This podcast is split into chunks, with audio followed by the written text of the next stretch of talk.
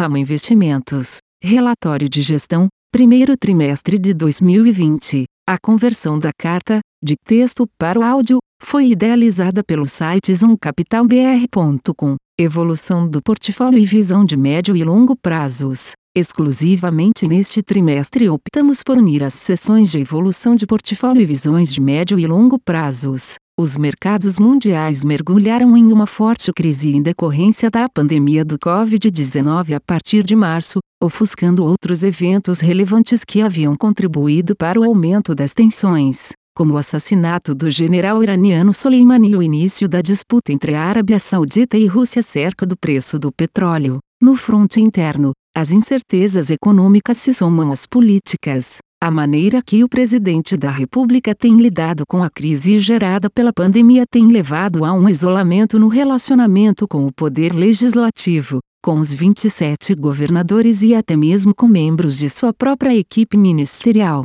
Embora as consequências políticas sejam incertas, o trâmite das reformas estruturantes, como a tributária e administrativa, certamente fica comprometido, não obstante o aumento do risco de outra interrupção súbita do mandato presidencial. A soma desses fatores levou a Bolsa Brasileira a ter um dos piores desempenhos globais neste primeiro trimestre, menos 37%. O real também foi uma das moedas mais depreciadas no período, menos 22%, levando o Ibovespa a uma aguda perda de 51% em dólares nestes três primeiros meses do ano. Desde a primeira crise que enfrentamos no início dos anos 90, temos constantemente observado que nas crises, o beta é 1, ou seja, durante os períodos de estresse agudo, os preços dos ativos desvinculam-se completamente de seus fundamentos, levando a uma consequência negativa e outra positiva. A negativa, e mais evidente,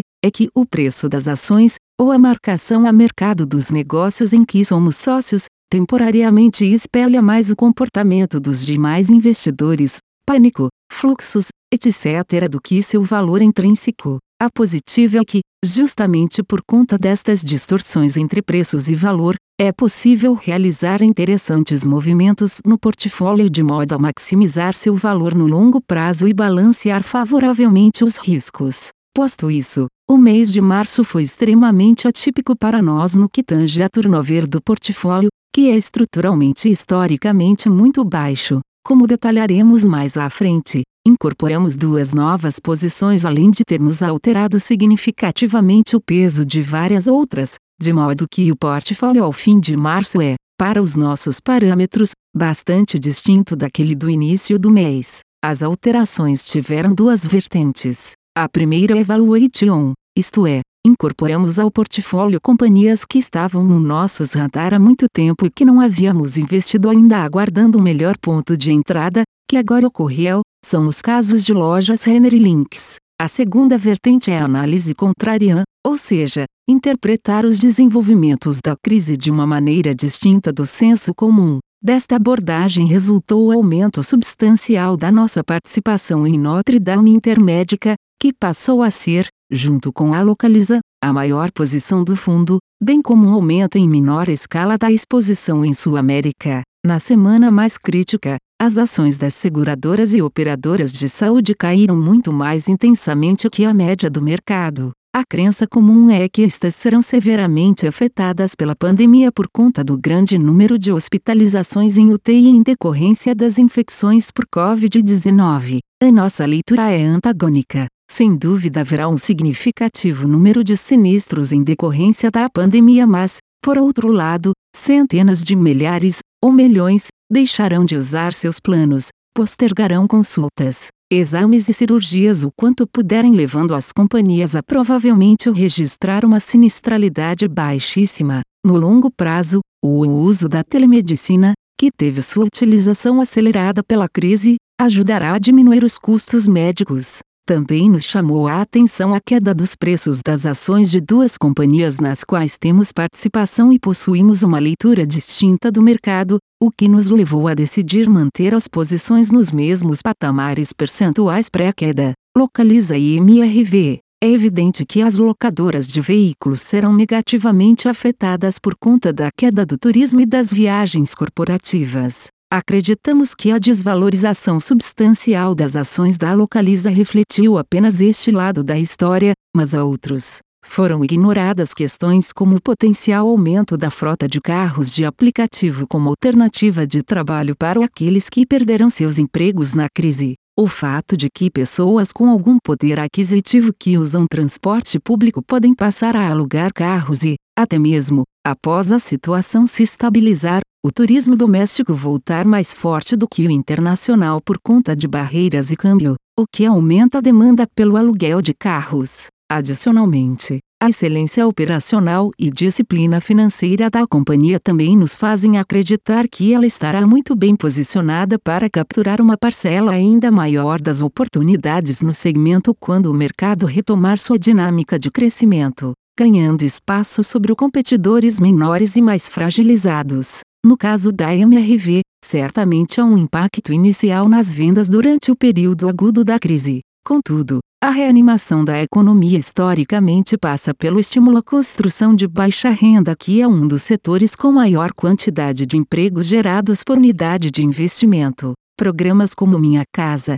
Minha Vida nasceram de situações semelhantes. Tendo em vista o ciclo curto da MRV comparado com outras construtoras, e sua notável eficiência operacional, é bem plausível crer que ao final deste período a companhia estará maior e mais forte. De forma estrutural e pensando mais a médio e longo prazos, as consequências deste período de crise nos levam a aumentar substancialmente o otimismo com o nosso portfólio. Para tanto, vale ressaltar algumas características das empresas nas quais investimos: 1. Companhias dominantes do mercado interno. 2. Excelência em gestão e governança e 3. Balanços fortes e altamente geradoras de caixa pelo fato de o Brasil ter um sistema bancário extremamente concentrado, quando a contração econômica ou aumento de risco, historicamente, a consequência imediata é a restrição ao crédito. Os bancos reduzem o tamanho da carteira de empréstimos e encarecem substancialmente o seu custo.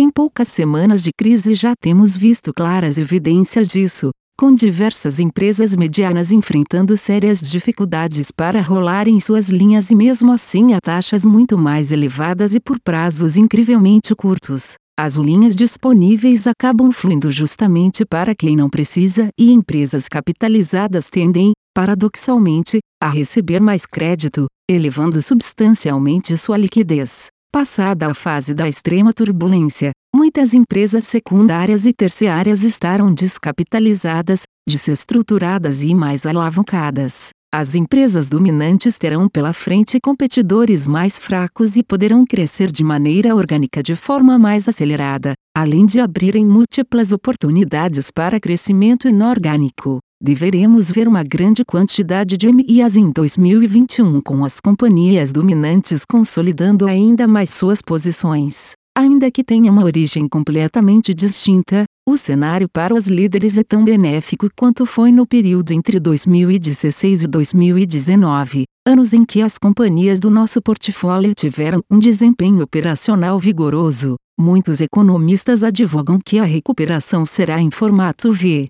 outros em formato U e quem diga que por um tempo teremos que nos contentar com um L, independente de qual prevalecerá, a profundidade do impacto de curto prazo na economia e nas empresas secundárias deve ser forte o suficiente para desestruturar boa parte delas. Seja V, ou L, as companhias dominantes devem passar por um novo ciclo de forte performance. Atribuição de performance no trimestre. Três principais contribuições. Localiza menos 4,9 pp. MRV Engenharia menos 3,7 pp. Cogna Educação menos 3,6 ppesg Investimento responsável. Apesar de sempre advogarmos pelo ESG e responsabilidade social, temos reiterado que vemos com certa reticência o movimento de crescimento indiscriminado destes conceitos, uma vez que algo extremamente complexo tem sido tratado com superficialidade. Mais importante,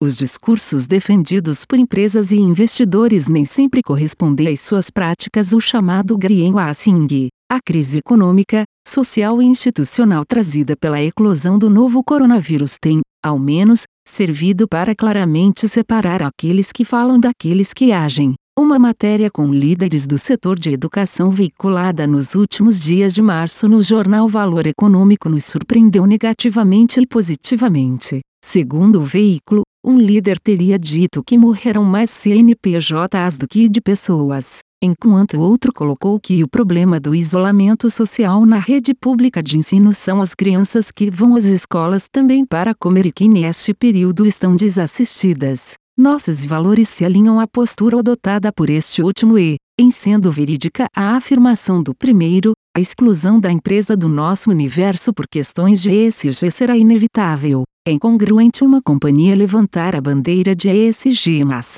na hora da necessidade, não se preocupar em proteger seus colaboradores, preservar seus fornecedores ou resguardar seus clientes. É incongruente um investidor ou gestor uma hora se auto-intitular como responsável e outra defender o fim antecipado da quarentena tratando vidas e mortes como percentuais estatísticos. Metáforas à parte, todos nós, ao comprarmos um seguro de qualquer natureza, torcemos para não precisarmos utilizá-lo, mas queremos que funcione bem em caso de necessidade. A retórica da sustentabilidade segue o mesmo princípio, é maravilhoso enquanto discurso, mas de que adianta quando na prática não funcionar? Em nosso relatório de ESG, www.famainvestimentos.com.br ESG, reiteramos que sustentabilidade não se avalia com métricas ou scores, mas sim na cultura corporativa. É essa cultura corporativa, presente na alma de cada companhia, que vai ditar como cada uma age frente aos desafios que se apresentam. Espontaneamente, e antes de parte do país entrar em quarentena, a Lojas Renner não só anunciou o fechamento de todas as suas lojas, como também a suspensão de todas as demissões que não fossem por justa causa. No momento em que a Renner tomou esta decisão, não havia nenhuma visibilidade, e ainda não há, se as lojas ficariam fechadas por dias, semanas ou meses. A companhia não sabia, portanto, quanto a sua decisão poderia custar, mas sabia que preço nenhum era alto o suficiente se essa postura puder preservar as vidas e empregos de seus funcionários, bem como a saúde de seus clientes. O setor do varejo farmacêutico foi notadamente um que não sofreu com a crise, muito pelo contrário, a demanda e visitação às lojas tiveram incrementos neste período. Este setor tem uma característica peculiar, o reajuste anual de preços, que se dá justamente em abril. A Raia Drogasil tomou a decisão de suspender temporariamente qualquer tipo de reajuste, independente da decisão tomada por seus fornecedores, tendo em vista o cenário delicado. Claramente seus gestores não estão focados somente no lucro econômico de curto prazo. O setor de construção civil parou em várias regiões do país. A demanda foi subitamente interrompida e algumas obras foram paralisadas, seja por falta de material, seja pelas restrições impostas pelos governos locais ou estaduais. Não faltam motivos para um ajuste no tamanho da força de trabalho nas empresas do setor. A MRV, ao contrário, anunciou que preservará os empregos de seus colaboradores por 60 dias, além da doação milionária de cartões de alimentação para famílias em situação de vulnerabilidade social. O seu da Alpargatas, Roberto Funari, a partir de sua experiência em três outras pandemias, SARS, H1N1 e MERS, destacou que queremos ser uma empresa que cuidou da saúde das pessoas e dos negócios de maneira responsável, e anunciou a doação de 100 mil pares de havaianas para estudantes e profissionais de limpeza pública, bem como a distribuição de produtos de higiene pessoal e alimentos para moradores das favelas dos grandes centros urbanos brasileiros. Além disso, adaptou algumas de suas plantas para a fabricação de máscaras e jalecos. A Arezo também doa máscaras e sapatos para hospitais da rede pública, além de mobilizar fornecedores para produzirem máscaras. A M. Dias Branco, por ser produtora de alimentos e, portanto, um bem essencial que não pode ser interrompido, adotou medidas preventivas. Ao liberar de atividades todos os colaboradores inseridos nos grupos de risco e abrir 500 novas vagas temporárias, certamente a empresa será onerada financeiramente com essas novas posições, mas o faz pois tem o compromisso com a saúde dos colaboradores mais idosos. Estes são alguns exemplos de empresas do nosso portfólio que exemplificam como a cultura corporativa de sustentabilidade está intrinsecamente incorporada ao modelo de gestão. Reiteramos que é um grande erro entender a ESG e sustentabilidade como uma área ou apêndice das companhias, as empresas de fato sustentáveis o fazem de forma holística, e seus reflexos podem ou não aparecer em indicadores normalmente apreciados. Do lado da Fama Investimentos, nosso plano de contingência foi colocado em prática e do dia para a noite toda a equipe estava trabalhando remotamente sem qualquer prejuízo de nossas atividades, rotinas e funções. Não temos nenhum prazo determinado para voltar à nossa sede, somente o faremos quando não houver qualquer risco para a saúde de nossa equipe. A partir de uma ação de nosso instituto, realizamos a doação de equipamentos ao lar de idosos que apoiamos desde 2007, cientes de que este é o grupo mais vulnerável e infelizmente menos assistido. Reiteramos nossa visão de privilegiarmos a saúde e a vida. Recomendamos a todos os nossos clientes, fornecedores e parceiros de qualquer natureza que fiquem em casa, sigam as determinações da OMS e preservem a sua saúde e daqueles que o cercam. Fim. A conversão da carta, de texto para o áudio, foi idealizada pelo site zoomcapitalbr.com. Aviso legal. É recomendada a leitura cuidadosa do regulamento dos fundos pelo investidor antes de tomar a decisão de aplicar seus recursos. A rentabilidade passada não representa a garantia de rentabilidade futura. A rentabilidade, quando divulgada, não é líquida de impostos. Fundos de investimento não contam com garantia do administrador, do gestor, de qualquer mecanismo de seguro ou fundo garantidor de crédito, FGC. Para avaliação da performance de um fundo de investimento, é recomendável a análise de, no mínimo, 12 meses. A gestora não se responsabiliza por quaisquer decisões tomadas tendo como base os dados deste documento. As informações aqui contidas têm caráter meramente informativo e não constituem qualquer tipo de aconselhamento de investimentos ou oferta para aquisição de valores mobiliários. Os investimentos em fundos de investimento e demais valores mobiliários apresentam riscos para o investidor. Os fundos de ações com renda variável podem estar expostos a significativa concentração em ativos de poucos emissores, com os riscos daí decorrentes.